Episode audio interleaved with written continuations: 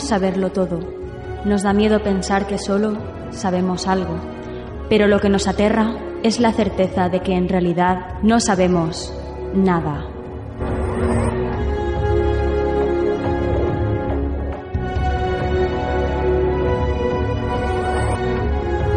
Sígueme por los canales que atraviesan la oscuridad. Remaremos sin descanso. Iluminaremos juntos los caminos de la noche, abriéndonos paso por el canal del misterio.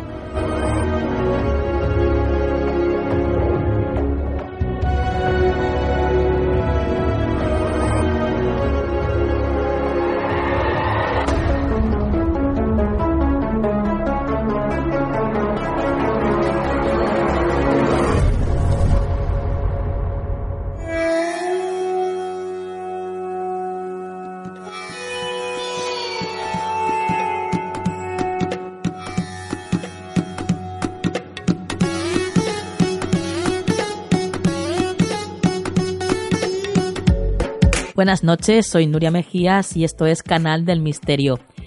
Esta noche, una noche mágica, una noche con una superluna de sangre azul. Bueno, no es nada frecuente, pero después de 150 años, esta noche se producirá un eclipse lunar total. Este espectáculo lunar ocurrirá hoy cuando una luna azul, un eclipse lunar total y una superluna coincidan para crear una superluna de sangre azul.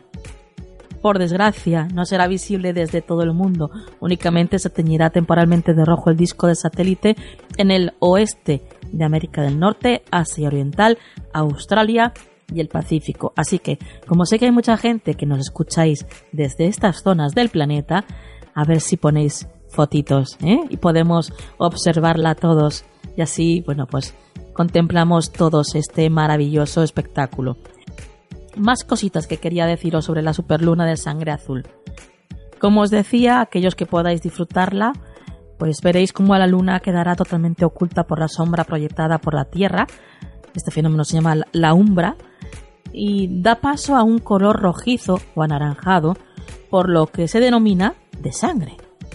Pero, ¿cuál es el significado espiritual y profético de este fenómeno celestial? Pues detrás de la superluna de sangre azul hay mucho más que un raro fenómeno lunar. Expertos en la materia saben que la luna llena es un momento en el que todos nuestros pensamientos, anhelos y miedos subconscientes emergen a la vez. Es cuando nuestros patrones de pensamiento más ocultos de repente se revelan a través de acciones impulsivas, cambios o decisiones que tomamos. Hay que tener cuidado con las cosas que hacemos o decimos durante la luna llena, ¿eh? Ya que están basadas en verdades más profundas, en verdades que sabemos que son reales para nosotros a pesar de lo difícil que puedan ser para los que nos rodean. La superluna de sangre azul traerá noticias sobre el nacimiento de un bebé, un compromiso o matrimonio, un ascenso, un avance en lo referente a lo laboral, un viaje importante, la firma de contratos comerciales o incluso el inicio de un negocio propio. En resumen, siempre está ligada a cambios drásticos a todos los niveles.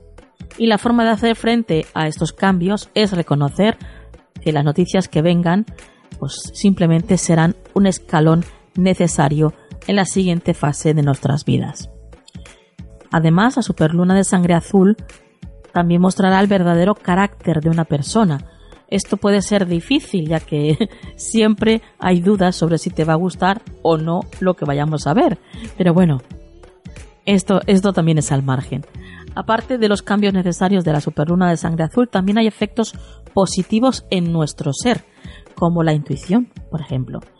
A través de la luna, nuestro subconsciente se vuelve consciente y debido a ella, además actualmente la luna está en cáncer, eh, bueno, pues van a ser unos días muy propicios para usar la intuición, para, pues, eh, por ejemplo, tratar la adivinación mediante el tarot, los sueños o incluso la canalización espiritual. Y lo más importante es que obtendréis señales claras del universo dentro de vosotros sobre vuestras experiencias pasadas, sobre vuestra misión en la vida o incluso sobre las oportunidades para vosotros en el momento presente. Así que estad muy atentos a todo lo que os rodee y a todo lo que sintáis en vuestro interior, porque seguro que son pistas que se os están dando para saber qué camino tenéis que seguir.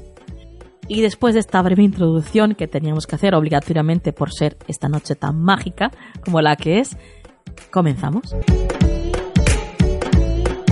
Búscanos en las redes sociales. Estamos en Twitter, Facebook, Google Plus, Instagram y Tumblr. Somos Canal del Misterio.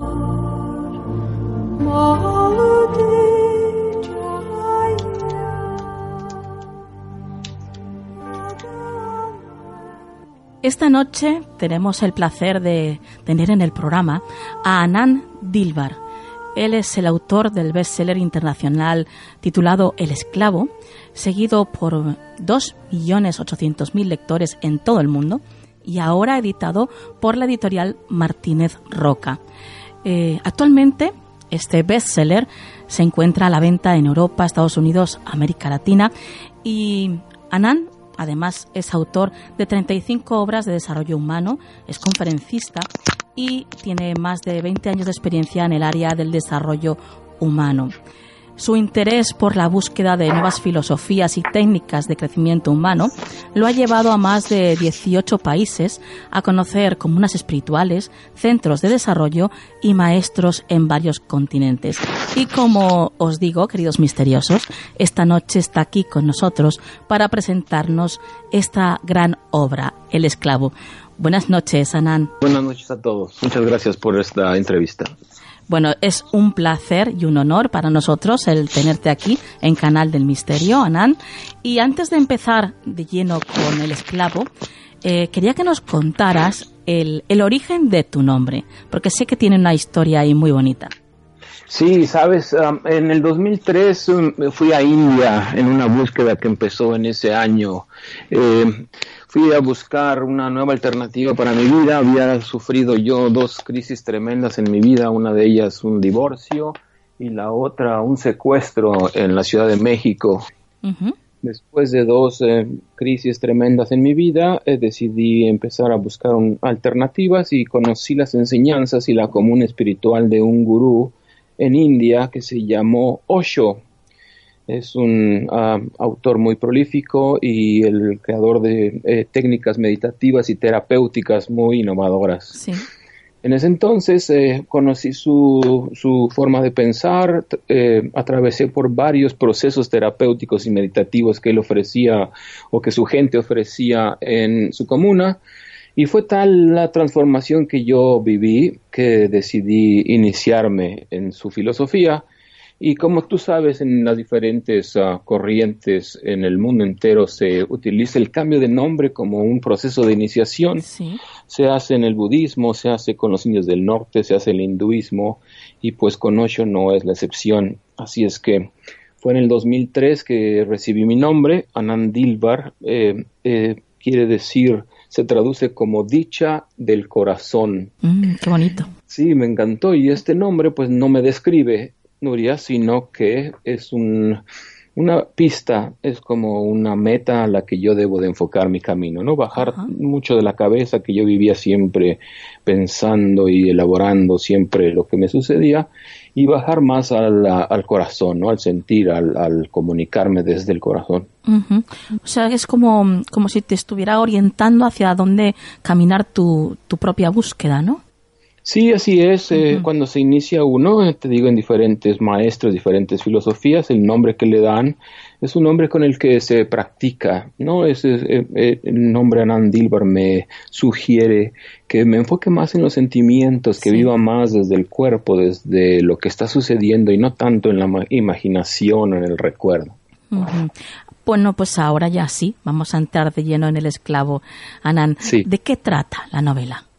Pues El esclavo es una novela, es una historia en la que yo hago una metáfora. El, protagonista sufre un accidente y se mantiene en coma por un buen tiempo, por la duración completa del, ah, de la obra. No voy a hablarles del el final, ¿no? Para no, hacer un spoiler. Eh, pero en este, esto le da la oportunidad de reflexionar, tiene una especie de, conversación interna con algo que yo llamo su guía, su guía interior. Y a través de esta conversación se da cuenta de que pues desperdició grandes oportunidades, de que se le fue la vida en quejas y frustración, que descuidó todas las bendiciones que todos recibimos diariamente, aferrándose al resentimiento, al rencor, al no saber perdonar. Y entonces, eh, eh, pues se da cuenta de que tenemos todos la oportunidad de hacernos responsables de nuestras vidas y con eso eh, adquirir la libertad, adquirir la posibilidad de, llevar nuestro destino hacia donde queremos y no solamente como un títere de las circunstancias, sino como protagonistas de nuestra vida. Eh, la novela es eh, una de las protagonistas es la culpa, Anand. ¿Cómo podemos sacudirnos esta, esta culpa? Pues mira, sabes que las emociones todas necesitan una expresión. Las emociones se dan eh, claramente en el cuerpo, se inicia un movimiento energético en el cuerpo que demanda una expresión. A través de la expresión de cada emoción sentida logramos eh, liberarnos, ¿no? Dejar que esa energía fluya. Sin embargo, las emociones naturales como el enojo, la tristeza, o, la melancolía, todas esas tienen eh, una expresión natural. El llanto, el enojo, este, eh, pues la descarga eh, emotiva, ¿no? Sin embargo, la culpa no tiene, es una emoción secundaria que no tiene una vía de escape natural. Por eso es que se puede quedar con nosotros por años. Claro, claro. Y lo que hay que entender, pues, es que la culpa viene de un tremendo miedo al rechazo, y eh, nos invita a hacernos responsables de lo que sucedió, pero si nos aferramos a ella, nos paraliza y al hacerlo eh, no, nos, no nos permite eh, tomar cartas en el asunto, hacer las enmiendas necesarias, ¿no? corregir si es posible el, el error, la falta cometida, y si no, pues soltarla, porque si no, nos impide disfrutar del momento presente. La culpa, el resentimiento y el rencor son emociones que vienen del pasado. Nosotros traemos esos recuerdos negativos del pasado a nuestro presente y los, los mantenemos vivos dándole espacio en nuestra conciencia en el presente. No son emociones causadas por la realidad, sino son emociones causadas por nuestro constante diálogo interior. Em, en tu libro también se trata, eh, bueno, pues eh, lo que hemos visto en un montón de ocasiones, que hay veces que las personas pues para ellos la realidad es muy difícil y huyen de alguna forma de esos problemas a través del alcohol, de las drogas. Eh, ¿De qué otra forma, Anand, aconsejas tú a estas personas que solucionen esos problemas? Pues mira, yo pienso que cualquier adicción, sean las drogas, el tabaquismo, sea eh, incluso el Internet ahora y los dispositivos que ya nos tienen obsesionados, son un escape de nuestras emociones. No toda adicción viene del deseo de escapar de algo que estamos sintiendo y que no nos creemos capaces de enfrentar o bien son una forma de mantener esas emociones eh, eh, eh, controladas, ¿no? Uno toma el cigarrillo o toma la copa para no sentir esta emoción que necesita o está demandando dentro de nosotros una expresión. Entonces, pues, pues es un, es un camino falso, digamos, es un camino que no nos lleva ni a la expresión verdadera, y estas emociones que reprimimos a través del consumo de sustancias o la repetición compulsiva de comportamientos nos, eh, nos impide la resolución de estas emociones. Entonces, eh, recomiendo si hay una tendencia en la persona a esta adicción, alguna, a cualquier tipo de adicción, pues examinar qué es la, cuál es la, la, el sentimiento que, que quiere ser evitado, ¿no? Sea la tristeza, sea la soledad, sea la culpa, sea el, remordimiento, todo eso necesita ser enfrentado. Una vez que se mueve la emoción dentro de nosotros, no va a ceder hasta que no encuentre expresión. Entonces ahí va a estar y, y pues puede mantener uno esas emociones reprimidas por años y con graves afectaciones a nuestra salud al ingerir o al repetir compulsivamente comportamientos. ¿Y, ¿Y, cómo se combatiría la insatisfacción, Anand? Porque, eh, bueno, sabemos que el ser humano, pues somos como somos y, y, parece que no apreciamos lo que tenemos hasta que de repente lo perdemos, ¿no? y, y, somos entonces conscientes de todo lo que teníamos. ¿Cómo se combate esa insatisfacción? Sería muy importante hacernos conscientes que la insatisfacción está profundamente eh, basada en los procesos mentales. He estado leyendo últimamente sobre eh, psicología evolutiva y la manera en la que la vida logra que el organismo mantenga el interés en el, en, el sustento, en el alimento o en la reproducción es a través de la insatisfacción nuestro cerebro, nuestra mente está programada para desear. Nuestra, la intención de la mente no es tanto tener, sino querer. Entonces habría que estar muy, muy, muy, eh, siempre muy conscientes de esta tendencia a querer, querer, querer, querer, que es parte integral de la mente. No tanto el tener, porque tú te darás cuenta, Nuri, tus, tus escuchas eh, sabrán que un, la satisfacción de obtener lo que uno quiere dura poco y y, y, es eh, rápidamente sustituida por querer más, ¿no? Parece ser que la, la, canción de los Rolling Stones que dice no puedo tener satisfacción describe muy bien la, actitud mental, ¿no? Natural de nosotros. Entonces, necesitamos una técnica que nos ayude a prestar atención a el momento presente, a estar muy en el cuerpo, muy en, en, en, la atención plena, en la conciencia plena le llaman ahora.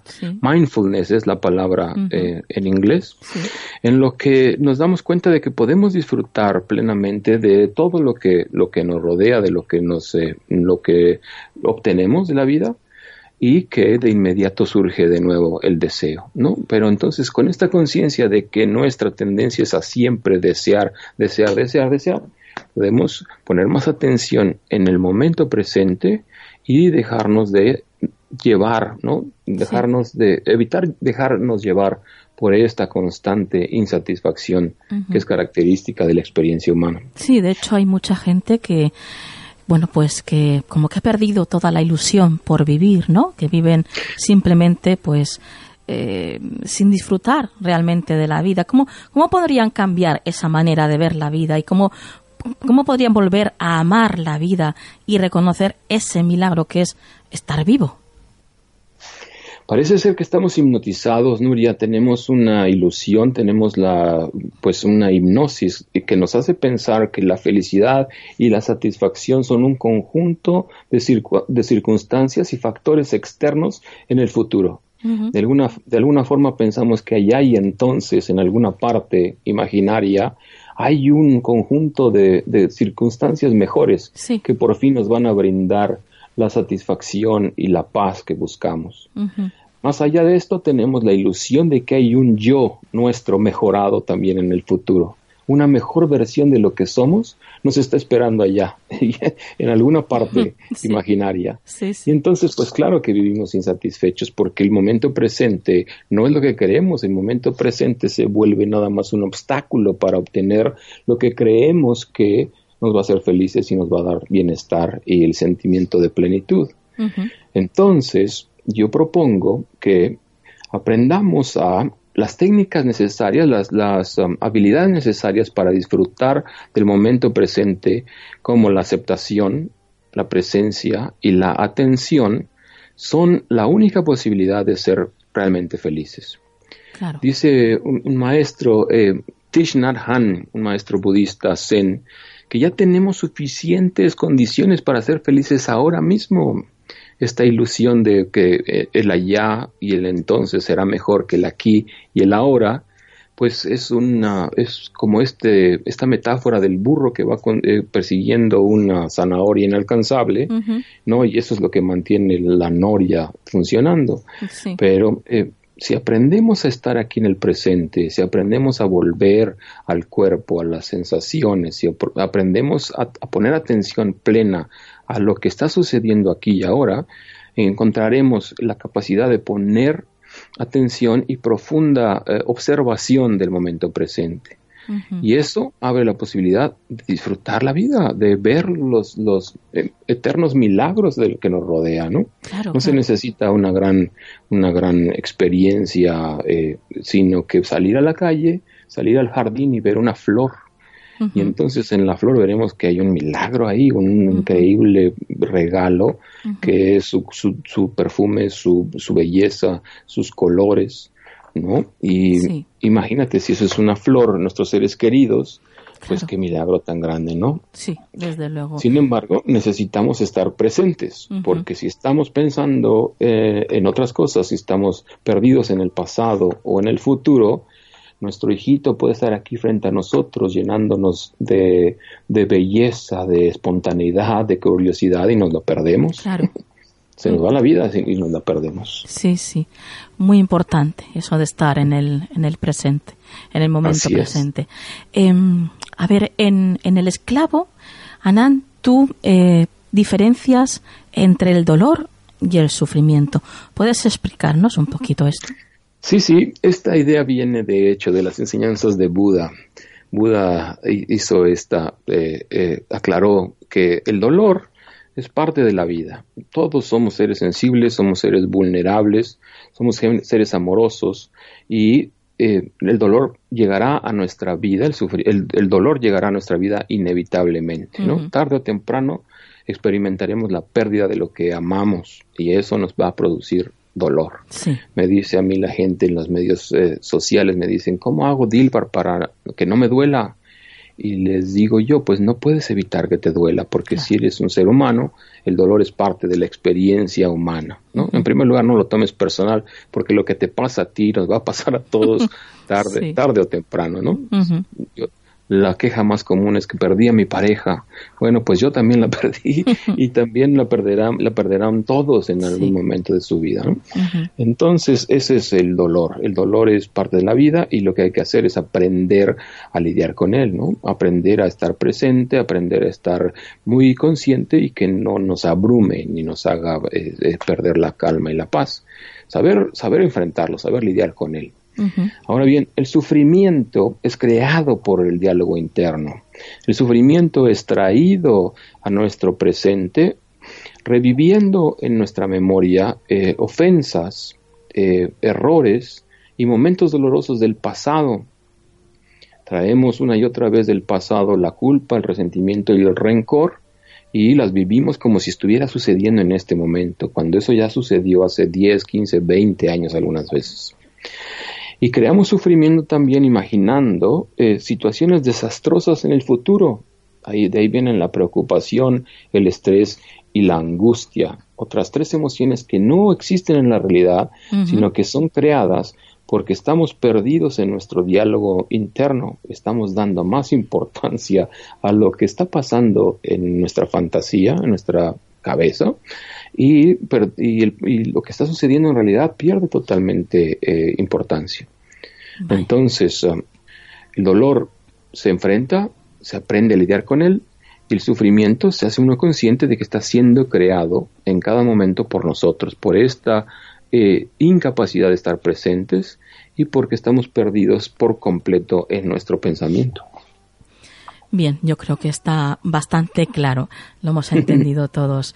Em, vamos a ver, Anand, ya para, para terminar la, la entrevista, eh, hay una pregunta que yo, desde luego, me hago porque me gustaría saber, a ver, cómo lo sientes, ¿no? Es como, cómo se lleva, eh, pues, que con un libro como El Esclavo, eh, por ejemplo, también sé que das cursos, conferencias, pero bueno, el haber podido tocar y poder haber ayudado a cambiar y a transformar tantísimas almas. ¿Cómo se lleva eso? Se lleva con un gran agradecimiento, Noria. Sabes, eh, tengo una gran fortuna de no sentirme muy, eh, de, de no ser, engreído al respecto de este maravilloso recibimiento que ha tenido mi obra. Eh, me siento sorprendido, ¿sabes? El hecho de que eh, tanta gente se vio reflejada en mi texto, que de alguna forma resonó en su corazón, primero en México y después ahora en 26 o 27 países en todo el mundo, me sorprende y me llena de agradecimiento uno siempre quiere que lo que le sirve a uno y lo que le inspira a uno mismo, lo quiere uno compartir con los demás. Claro. Entonces a mí se me ha brindado la oportunidad y la bendición enorme de poder tocar a millones de personas. Es algo maravilloso. Increíble. Eh, es una forma en la que de, eh, comparto yo mi, mi, anhelo por servir a los demás y por eh, brindarles eh, pues alguna palabra de apoyo, una esperanza, una inspiración para que aprovechen al máximo su vida.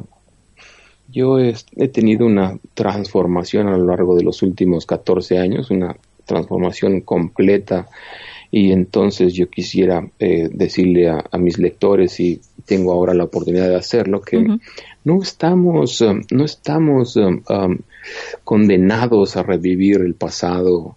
El pasado nos sirve para entenderlos, pero no más para justificarnos. Y del futuro, si nos enfocamos en el presente y, le damos todo nuestro corazón a lo que hacemos, el futuro se resuelve por sí mismo. Entonces, ah, pues para mí es una enorme, enorme bendición el poder eh, poner un granito de arena ¿no? en el bienestar de los demás. Claro. Bueno, pues yo en su nombre me voy a atrever y voy a darte las gracias a ti, Anán, por todo eso que, que has logrado, que logras y que lograrás tocando de esa manera tan mágica, tan directa y a la vez tan sencilla como lo haces con, con tus libros y, y, con tus palabras. Lo dejamos aquí. Eh, vosotros ya sabéis, misteriosos, tenéis que, tenéis que adquirir el esclavo. No puede faltar en vuestra biblioteca de casa porque desde luego es un, un libro que además es que es muy fácil de leer, es muy sencillo, es muy directo y, y vais a ver cómo va a transformar vuestras vidas. Anán, un placer y ya sabes dónde está tu casa. Muchísimas gracias y un abrazo a todos. Sean muy felices. ¿Quieres ponerte en contacto con nosotros? Escríbenos un email a contacto arroba canaldelmisterio.com. Actualidad en Canal del Misterio.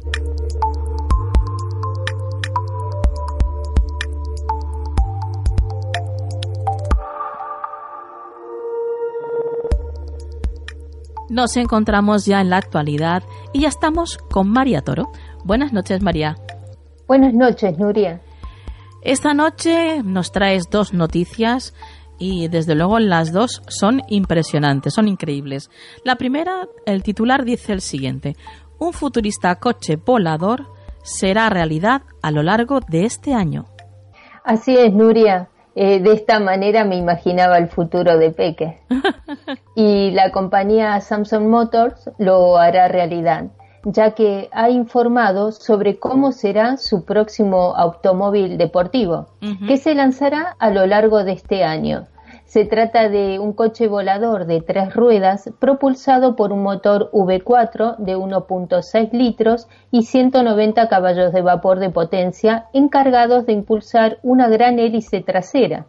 Este automóvil volador será capaz de alcanzar los 321 kilómetros por hora de velocidad en el aire y una altitud de crucero de casi 4.000 metros. Eh, solo pesará 794 kilogramos y cuando se encuentre en modo de vuelo tendrá una longitud de 6,2 metros, que será capaz de despegar en unos 335 metros con una autonomía de vuelo de 724 kilómetros y por si existe algún problema durante el vuelo, dispondrá de un paracaídas de gran tamaño, obviamente. Madre en carretera, qué miedo, ¿eh? Desde luego.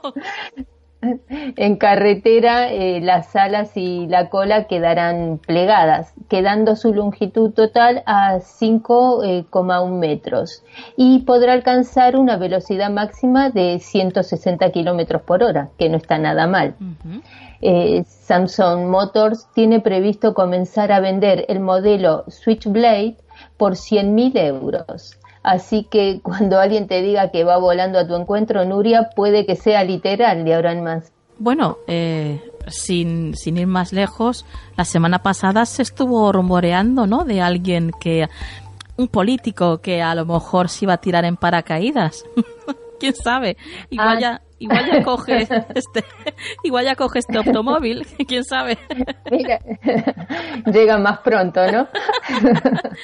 Eh, vamos a por la siguiente noticia. María dice así, una nueva técnica crea imágenes 3D que flotan y se mueven en el aire.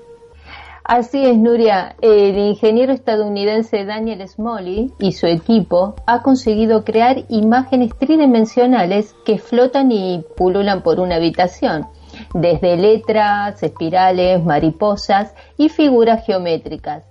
La técnica, tan solo una prueba de concepto por el momento, utiliza partículas ínfimas de celulosa, atrapadas y movidas a toda velocidad por haces de luz láser. Eh, los dibujos resultantes se pueden ver desde todos los ángulos, a diferencia de los hologramas actuales, y sin necesidad de gafas. Ahora intentan obtener imágenes de mayor tamaño, y de mejor resolución, aumentando el número de partículas y su velocidad, ya que la mariposa de luz que ha revoloteado por su laboratorio es diminuta, apenas mide unos pocos milímetros. El equipo también ha creado imágenes más complejas, como un planeta Tierra, un Pokémon y la silueta de la princesa Leia de la película La Guerra de las Galaxias. Eh, el ingeniero imagina utilidades a corto plazo en el ámbito de la vigilancia y de la imagen médica y luego aplicaciones en los campos de la telepresencia, por ejemplo, la educación e incluso el comercio electrónico. Si las imágenes eh, logran mayor tamaño, expertos incluso le ven futuro en el campo de la publicidad eh, por ejemplo, entrar a un sitio como un bar y verse rodeado por logotipos flotantes de cerveza con su precio al lado y así que sería todo muy futurista. El trabajo se ha publicado hace una semana en la revista Nature. Perfecto. Pues aquí lo dejamos, María. Y antes de continuar el programa, tu dato de contacto. Sí, os dejo mi Twitter que es arroba María Torodiana. Hasta la semana que viene, María. Hasta la próxima, Nuria.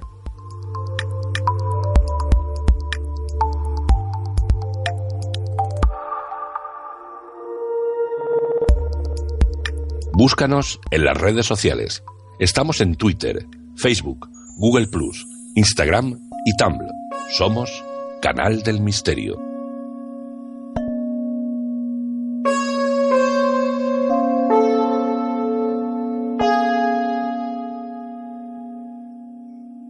Continuamos con el programa de esta noche y lo hacemos desarrollando el tema de las cuatro civilizaciones originales que nos trae siempre nuestro compañero Eric Morera. Hoy en concreto vamos a hablaros de la civilización aria que junto con la Atlante, bueno, pues son las más conocidas, creo yo.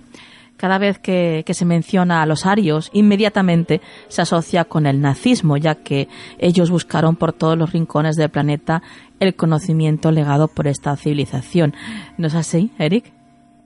Así es. Buenas noches a todos los que nos siguen y el día de hoy, como ya lo adelantaste, traemos esta tercera civilización que no por ser la tercera es menos importante, al contrario, es una de las civilizaciones que ha marcado, digamos, más eh, el, pasado, la historia, eh, no solamente con el nazismo que lo busca, sino que ha llegado hasta nuestros días como una civilización insignia, donde muchos las buscan, ¿no? Sí. Eh, es una civilización que se identifica obviamente más con la tecnología que con la espiritualidad. Recordemos que en nuestras primeras dos entregas hablamos de los lemures, hablamos de Mu, y estas dos civilizaciones eran muy espirituales. Sí. Esto no significa que los arios no fueran espirituales, pero son más tecnológicos que espirituales. Eh, es una, una civilización que está ligada al lenguaje sánscrito y este, a su vez, como la madre de las lenguas antiguas, como el griego, como el latín, el zeta, el germánico, pero al final del cabo, un lenguaje oral, no un lenguaje de pensamiento.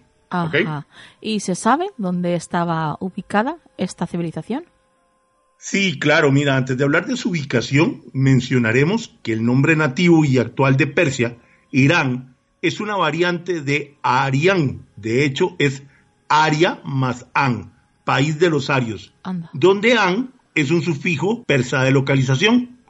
Además, se pensó que los que arios vinieron como conquistadores desplazando a pueblos anteriores.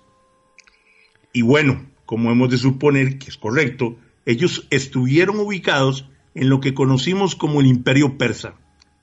Inclusive existe evidencia de, hablantes indoario en Mesopotamia alrededor del año 1500 a.C. en forma de palabras prestadas en el dialecto mitarí de los urritas, los habitantes de los que se especula pudiesen haber tenido una clase gobernante indo-aria. Al mismo tiempo, de una forma aproximada, los indios arios se asocian con la civilización védica, que data del mismo periodo. Son llamados a veces arios védicos, porque se cree que trajeron los Vedas al subcontinente indio, después de que los arios migraran a esta región. Esta teoría se contrarresta con la teoría de la fuerza o de la fuera de India. En la antigua India, al término Arabarta, significado morada de los arios, fue usado para referirse a la parte norte del subcontinente indio. O sea que esa más o menos sería su localización. ¿Y su población cuál era? ¿Cómo eran? Mira, estaba dividida en tres grupos subraciales. Los alpinos, los mediterráneos y los nórdicos. Cada uno de estos tres grupos posee parte de otro grupo, ya sea en menor o mayor medida.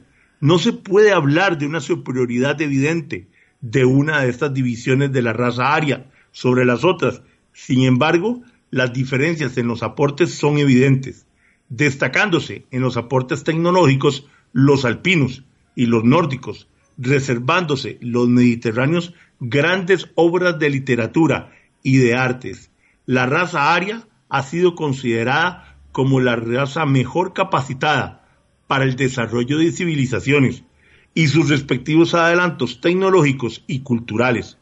El origen de la raza aria se remonta a miles años atrás en rutas provenientes del centro de Asia, que con sucesivas migraciones fue ocupando toda Europa y que con el paso del tiempo se fueron creando nuevas culturas y diversificando los lenguajes indoeuropeos. Sus rasgos son descritos en el famoso libro de Enoch, que se liga con la Biblia, aunque no fue incluido en los libros actuales. Dice, su carne era blanca como la nieve y roja como la flor de la rosa. Sus cabellos eran blancos como la lana y sus ojos eran hermosos. Y continúa diciendo en, que en Tule, la capital, vivían los sabios y los doce miembros de la Suprema Iniciación. ¿Y se sabe algo de qué le sucedió? ¿Cómo llegó a desaparecer esta civilización? Mira, igual que como hemos hablado de los Mu y de los de Mur, sí. Eh, ellos vinieron a padecer un tsunami, un gran cataclismo.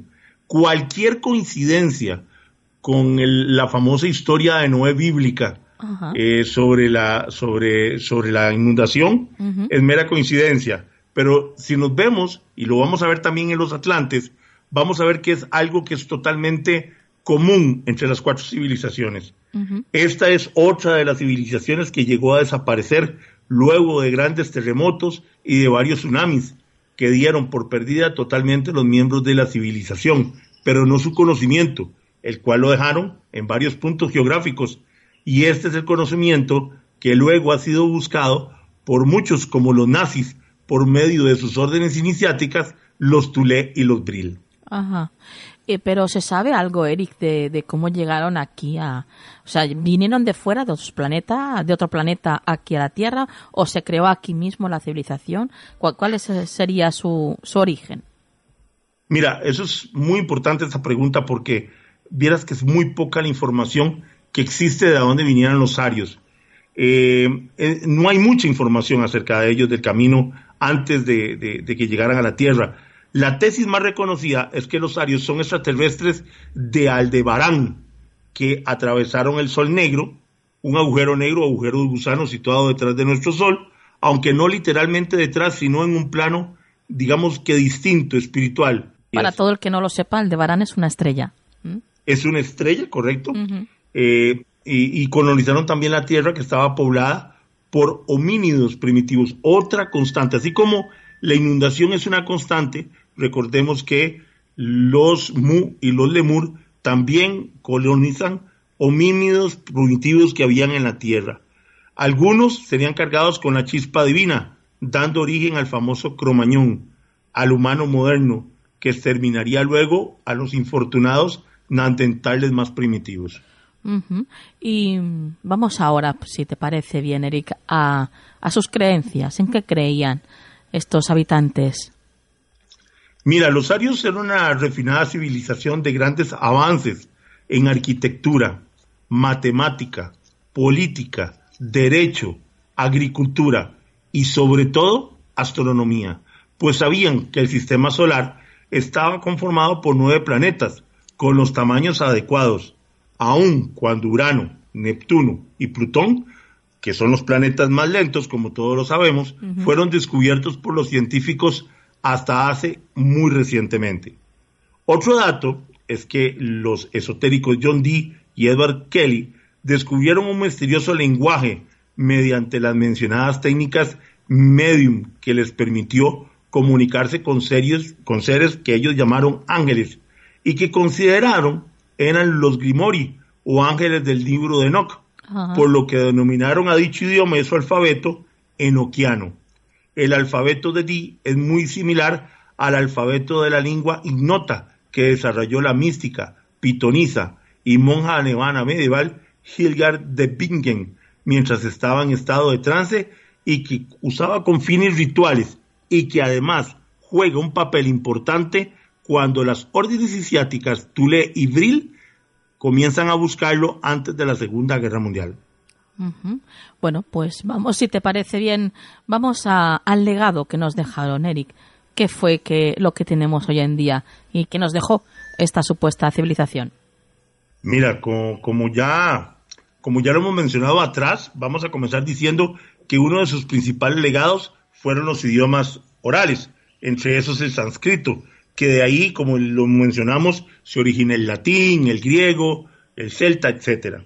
También el, conocimiento, lo acabamos de mencionar, de lenguajes mágicos como el enoquiano. Pero lo más interesante, no solamente nos dejan el enoquiano, sino uno de los más importantes de todos los lenguajes que hoy en día causa todavía su gran impacto, y es el lenguaje de las runas, el lenguaje rúnico, que no era un lenguaje para expresarse, sino era un trabajo para hacer precisamente varios trabajos mágicos. Con este lenguaje se pretende usar un poder y no una forma de comunicación. De, lo, de hecho, lo que muy pocos saben es que las runas no fue un lenguaje de comunicación oral o escrito, como te lo dije, sino más bien dado para un poder mágico. Otro de los legados es el conocimiento, que hasta el día de hoy son buscados, muchos de ellos inclusive por los mismos alemanes actuales. Este conocimiento incluye el uso y creación de amuletos, talismanes y formas de viajar en el tiempo y muchos otros conocimientos escritos en libros de hojas hechas del mismo metal y que ya hemos visto han aparecido en el planeta. Recordemos que precisamente un hecho que impulsa a los Tulé y a los Bril a seguir buscando fue el famoso libro que encontraron en Noruega, de hecho de metal, donde estaban precisamente cierta información y ciertas descripciones del lenguaje rúnico. Ajá. Eh, me parece a mí, me ha parecido a mí eh, leer en alguna parte que, que eran bastante sanguinarios, ¿no? Los arios. Mira, sí, realmente podríamos decirle que a ellos otro legado que les debemos es precisamente eh, la creación de guerras como una forma de poder colonizar otros pueblos y otras culturas usando la milicia, utilizando la tecnología y el uso de poderes mágicos como el de las runas. Un ejemplo fue el usado por los alemanes en la Segunda Guerra Mundial, precisamente, los cuales dibujaban las runas en sus armas para hacer que sus soldados en las fuerzas de élite fueran casi que inmortales. Y aunque puede sonar muy fantasioso, los invitamos para que lo busquen, para que se den cuenta que estos son datos reales, están escritos y forman parte de los testimonios en los libros de historia. Ajá. ¿Y su cultura? ¿Cuál era? Mm. Los datos más fiables de su cultura material proceden de los nombres comunes, de animales, metales, plantas y tecnologías que podrían remontarse al proto-indoeuropeo más antiguo. Los nombres no compartidos por varios de las ramas corresponden, por el contrario, a innovaciones posteriores surgidas después de la dispersión de pueblos indoeuropeos. La paleontología lingüística examina el vocabulario compartido y reconstruye aspectos de la cultura material y la tecnología existente.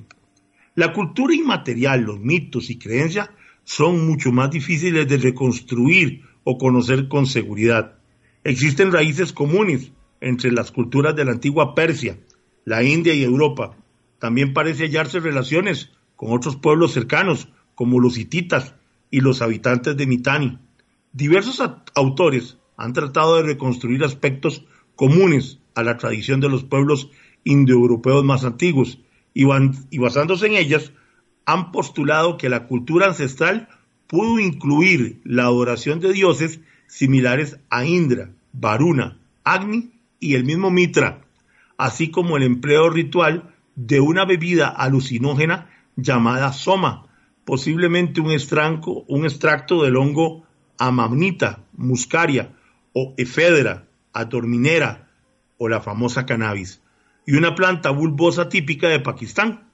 Sin embargo, a medida que se produjo la separación y migración de las distintas poblaciones, también surgieron los cultivos védicos, el zoroastrismo, en los que los dioses ancestrales arios engendraron panteones diversos. Entonces entendemos que desde el zoroastrismo, que está influenciado por los arios, parten una serie de raíces. Entre los estudiosos se utiliza actualmente el término únicamente para identificar la protocultura, de la cual surgieron las creencias védicas y zoroastristas. En lingüística, las lenguas indoarias son las que derivan, como ya hemos dicho, del sánscrito.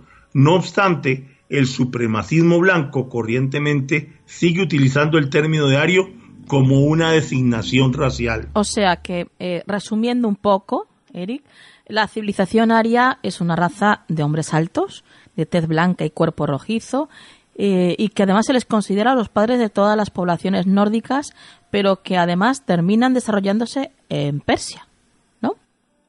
Así es, y no solamente eso, sino que su fuerte temperamento y su conocimiento era usado para colonizar otros pueblos y culturas. Nos dejaron un lenguaje muy fuerte en lenguajes y como lo vimos en la parte mágica. Y no podemos finalizar sin comentar, para ir introduciendo el tema de la próxima civilización y última, la, cómo, cómo la teosofía, por medio de su mayor representante, Elena Blavatsky, mencionó que sus libros de la doctrina secreta e Isis sin velo están fuertemente influenciados por el conocimiento transmitido, por un libro que le fue entregado con alto conocimiento ario y atlante. Sí. Bueno, la verdad es que es impresionante lo que nos cuentas, eh, como siempre, Eric. Qué bien nos lo cuentas, porque la verdad es que queda todo bastante claro. Y mira que estos temas son eh, son profundos y son bastante densos, ¿eh? pero, pero la verdad es que lo haces muy ameno, compañero. en la siguiente entrega, ¿qué nos traerás? Bueno, en nuestra próxima entrega les traeremos los Atlantes y su famosa Atlántida. La famosa que no la encuentra, que todo el mundo sabe dónde está. Y que como veremos, aunque es la civilización más conocida, daremos siempre, como siempre, datos muy interesantes para que muchos que no los conozcan, los conozcan. Y los que ya lo saben, encuentren más información de la que ya sabían. Perfecto. Les tengo y te suelto un datito, como siempre. siempre dejo el ganchito que me gusta. Sí, sí, sí. Imagínate que los atlantes tienen una conexión directa con mi país, con Costa Rica. Y muy pocos saben de qué se trata. Bueno, si quieren saber de qué se trata, los esperamos en el próximo programa. Bueno, bueno, ya nos has puesto la miel en los labios, Eric. ay, ay, ay. bueno, ya estamos deseando escucharte de nuevo, compañero. Ya lo sabes. Eh, ¿Tu dato de contacto? Sí, mira, este, como siempre, en el Facebook eh, tenemos aquí la, página del grupo de Ocultismo y Misticismo Costa Rica. Hemos eh, estado desarrollando también una página, digamos que el Centro Gnóstico para ofrecer algunos servicios eh, gnósticos para aquellos que estén interesados. Y como siempre, mi perfil Eric Morera en el Facebook para seguir contestándole todas las preguntas que para mí es un verdadero placer y un honor compartir con todos nuestros seguidores. Qué bien, Eric, qué bien. Porque además eh, tú haces, impartes cursos eh, online, presenciales, de todo tipo, ¿no?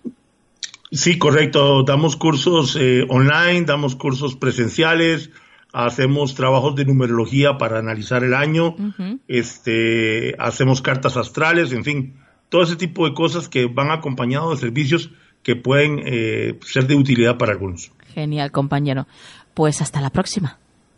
Hasta la próxima, Nuria, y hasta la próxima a todos nuestros seguidores. Un abrazo y un placer compartir con ustedes.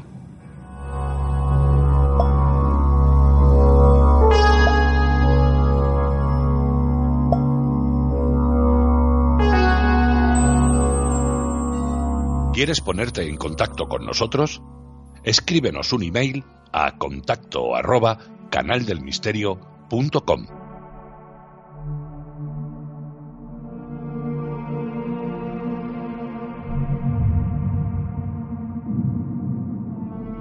Relatos con José Vicente García.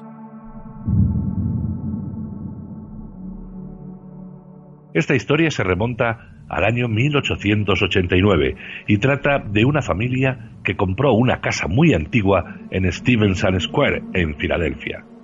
La pareja comenzó a trabajar en la renovación de todo el lugar, con un montón de tiempo en sus manos, y sin la supervisión lógica de los adultos tan ocupados, su hija menor empezó a pasar mucho tiempo en el ático que se había convertido en una auténtica sala de juegos. Incluso después de que la casa quedara totalmente remodelada y acabada, la niña no quería estar con sus padres, seguía pasando mucho tiempo en el ático. Cuando sus padres quisieron saber el por qué, ella le contestó que solía jugar con un niño que tenía botones brillantes. Sus padres, inquietos por la respuesta, comenzaron a preocuparse y a investigar la situación y se dieron cuenta de que el niño del que hablaba su hija tenía traje de marinero. El padre comenzó a hacer preguntas acerca de la familia que había vivido allí con anterioridad y finalmente lograron concluir de que esa familia tenía tres hijos y el más pequeño había muerto trágicamente ahogado en el río. Entonces, el padre acompañó a su hija a la guardilla donde estaba tapiada la chimenea y el lugar donde su hija indicaba como el sitio donde el niño se aparecía. Al romper los ladrillos encontró el cadáver del niño vestido con una chaqueta de marinero. Días más tarde, un concienzudo examen forense reveló que el muchacho en realidad había sido asesinado.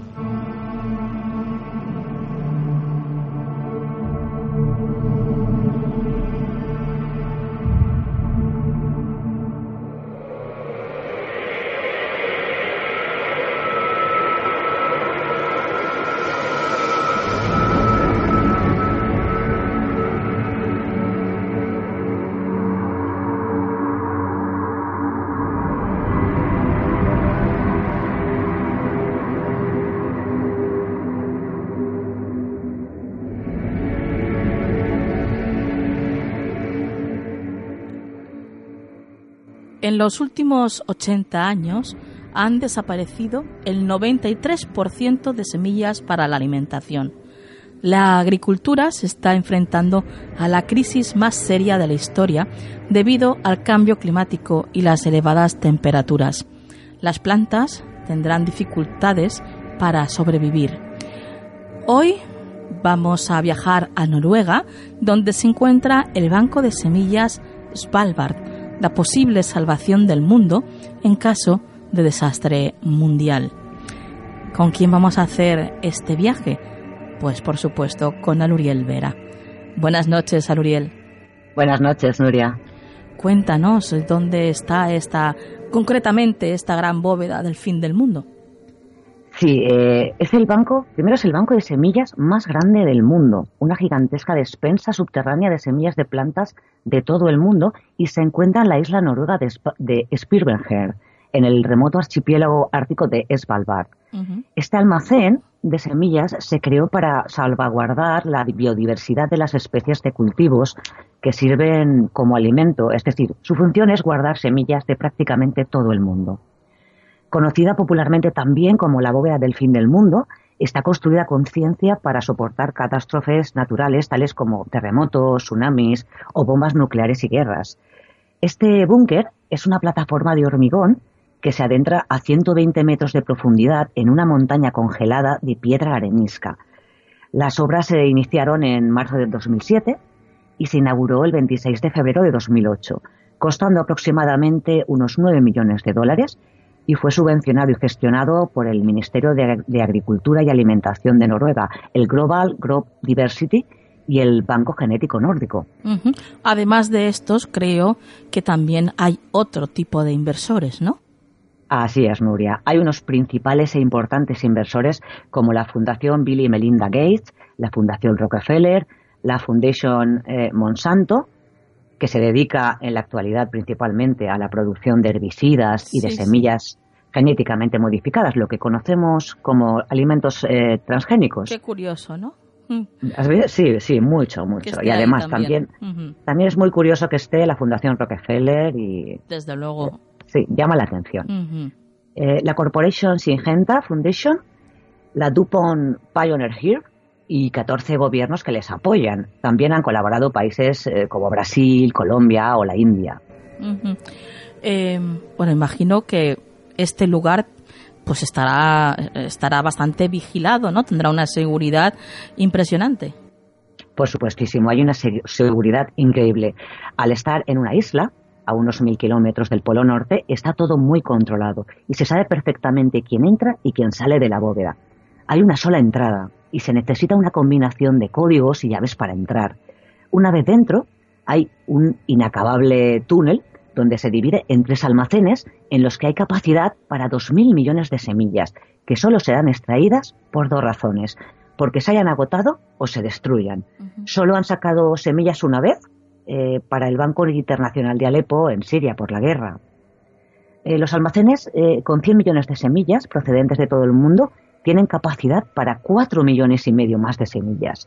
Desde la entrada hasta la bóveda hay 130 metros cuadrados y está a 150 metros en el interior de la montaña bajo el hielo.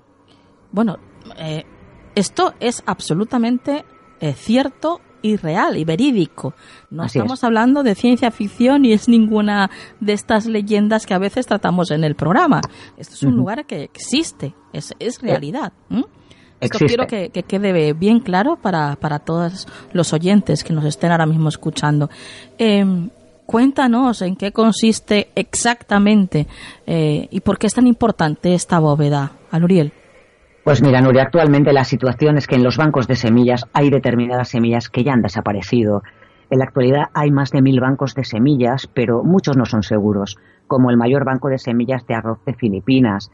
En noviembre de 2006, a causa de un tifón, se perdió el banco de semillas de arroz y obviamente eh, se perdieron muchas especies en esta desgracia, al igual que los bancos de semillas de Irak y Afganistán, que desaparecieron debido a la guerra. La bóveda Spalbard está garantizada eh, por su seguridad debido a su ubicación, como hemos comentado. Las semillas se mantienen a una temperatura de menos 18 grados centígrados en cajas de aluminio cerradas herméticamente, lo que facilita un perfecto estado de conservación durante siglos. En caso de fallo eléctrico, mm, el permafrost, la capa permanentemente congelada del exterior, actuaría como refrigerante natural. Y al estar a 120 metros de profundidad de la montaña, asegura que las instalaciones estén secas, incluso se aumenta el nivel del mar por derretimientos polares. Aunque esto último no es del todo ni seguro ni cierto, Nuria. Bueno, de hecho, el año pasado, eh, si no recuerdo mal, hubo una inundación, ¿no? Así es, curiosamente el año pasado, debido a las altas temperaturas eh, que vivió el Ártico y el derretimiento del hielo y las lluvias, entró mucha agua que luego se convirtió en hielo al principio del túnel. Según el portavoz del gobierno de Noruega, no esperaban que el agua traspasara las paredes fabricadas a conciencia para estos casos. Según Shari Faula, director ejecutivo de Svalbard, todos los años entra un poco de agua por el túnel. Aunque él no estaba presente en la bóveda cuando ocurrió la inundación ese año, insiste en que es un hecho bastante rutinario. La bóveda supuestamente se ha construido para que funcione sin que ninguna persona tenga que involucrarse en el mantenimiento. Sin embargo, debido a lo que ocurrió el año pasado, el gobierno noruego empezó a estudiar la situación para que no volviera a repetirse, Nuria. Bueno, bueno, bueno, bueno. A ver, desde luego todo lo que sea prevenir, yo estoy a favor de ello. Ahora, Mm, me mosquea también un poco eso de que eh, sigan siendo los que sabemos que mueven los hilos del mundo, ¿no? Los que tengan el poder de, de, este, de este banco también. Sí. Es que eso llama muchísimo la atención. Sí. Los diferentes inversores que hay, ya dices, mm, ¿qué hay detrás de esta bóveda? Mm. Bueno, pues eh, al Uriel. Pero ahí lo dejamos. Lo dejamos aquí, sí. Desde luego, nuestros oyentes son muy listos y saben perfectamente lo que queremos decir. ¿eh? Por supuesto. bueno. no entramos en conspiraciones y, eso se lo dejamos al compañero. bueno, al Uriel, eh, tu dato de contacto. Sí, pueden enviar un mail a Canal del Misterio o buscarme por Aluriel Vera por Facebook o por Twitter. Perfecto, compañera. Hasta la próxima. Gracias, dulces lunas.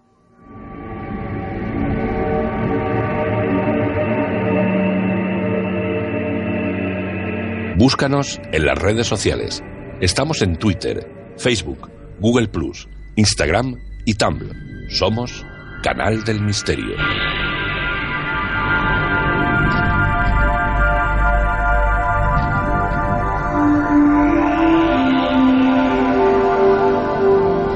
El consejo de la semana en Canal del Misterio.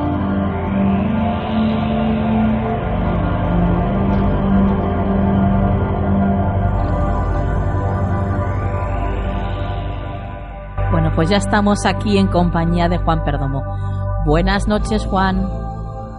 Hola, Nuria. Muy buenas noches. Buenas noches a todos los amigos.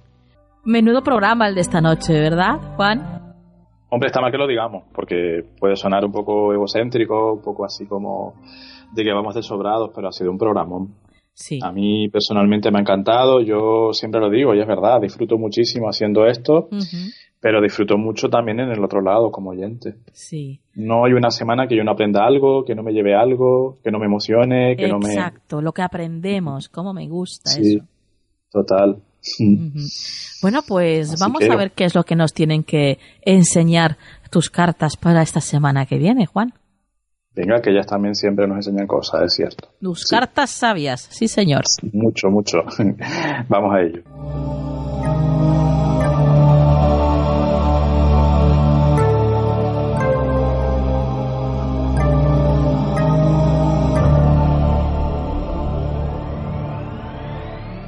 Vale, Nuria, pues mira, hablando de sabiduría, eh, esta semana tenemos aquí una carta que a mí me encanta, que es la emperatriz.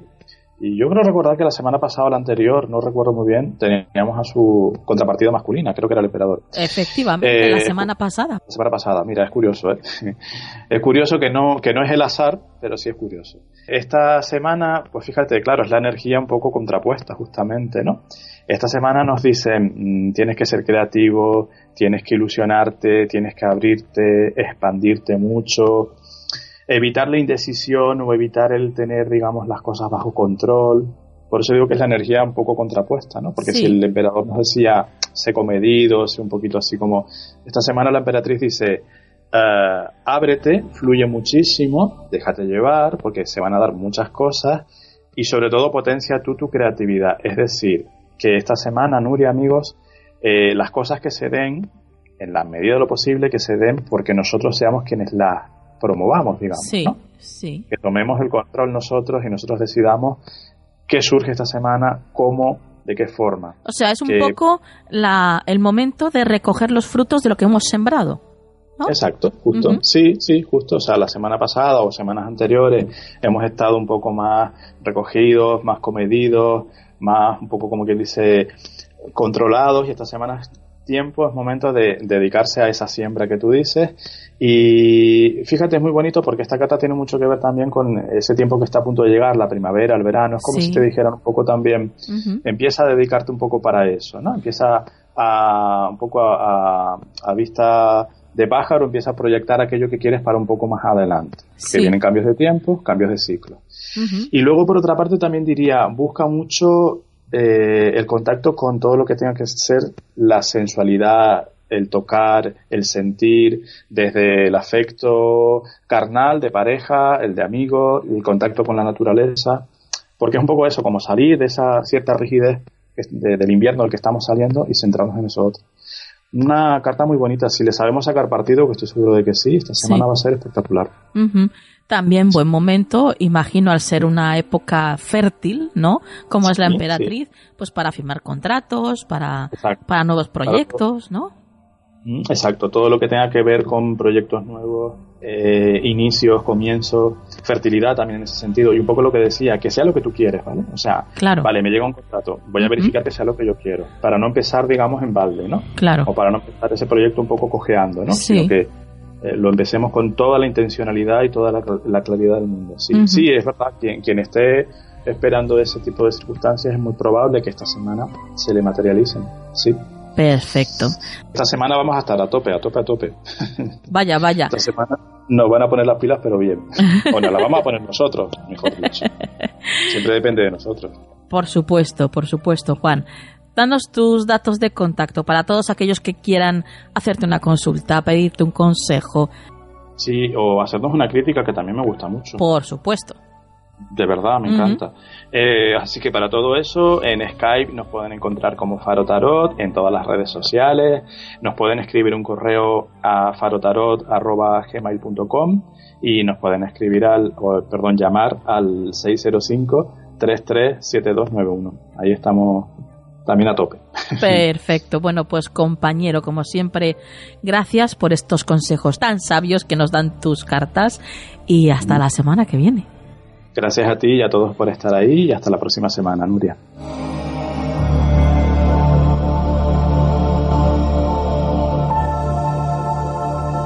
¿Quieres ponerte en contacto con nosotros? Escríbenos un email a contacto arroba canaldelmisterio.com.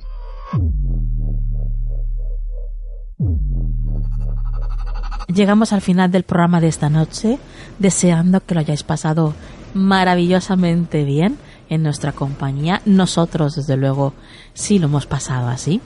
Ha sido maravilloso estar a vuestro lado como siempre, queridos misteriosos.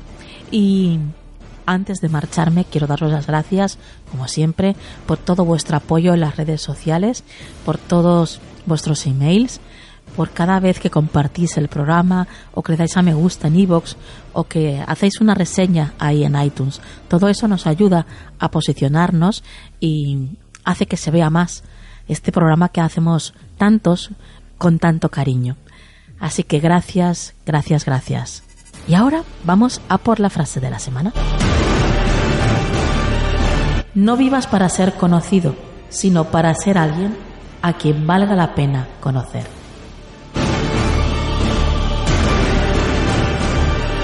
Que la luz esté siempre en vuestras vidas. Hasta la semana que viene.